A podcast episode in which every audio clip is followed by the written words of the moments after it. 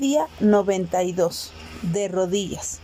Y él se apartó de ellos a distancia como de un tiro de piedra, y puesto de rodillas oró. Lucas 22, 41. Alguien dijo que las batallas más grandes de la vida se ganan de rodillas. Jesús enfrentó su batalla más grande un viernes, desde la madrugada hasta las 3 de la tarde. Ese día, él fue traicionado por Judas Iscariote, uno de sus doce discípulos más cercanos.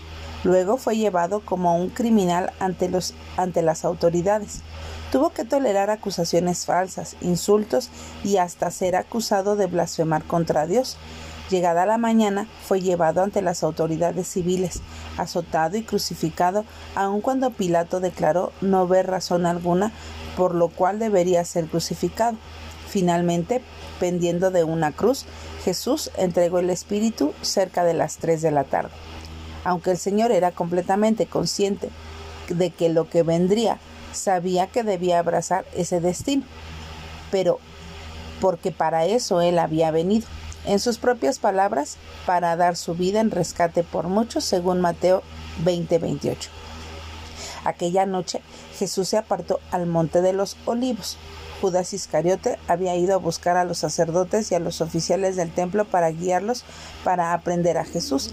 Así pues, bajo el velo de la noche, Jesús enfrentó la batalla más grande de su vida, huir o esperar a Judas para que lo arrestara.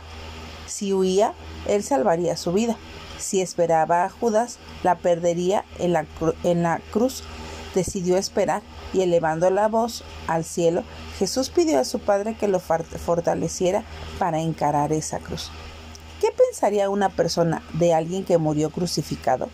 Probablemente diría que murió derrotado, pero Jesús no murió derrotado, sino en victoria.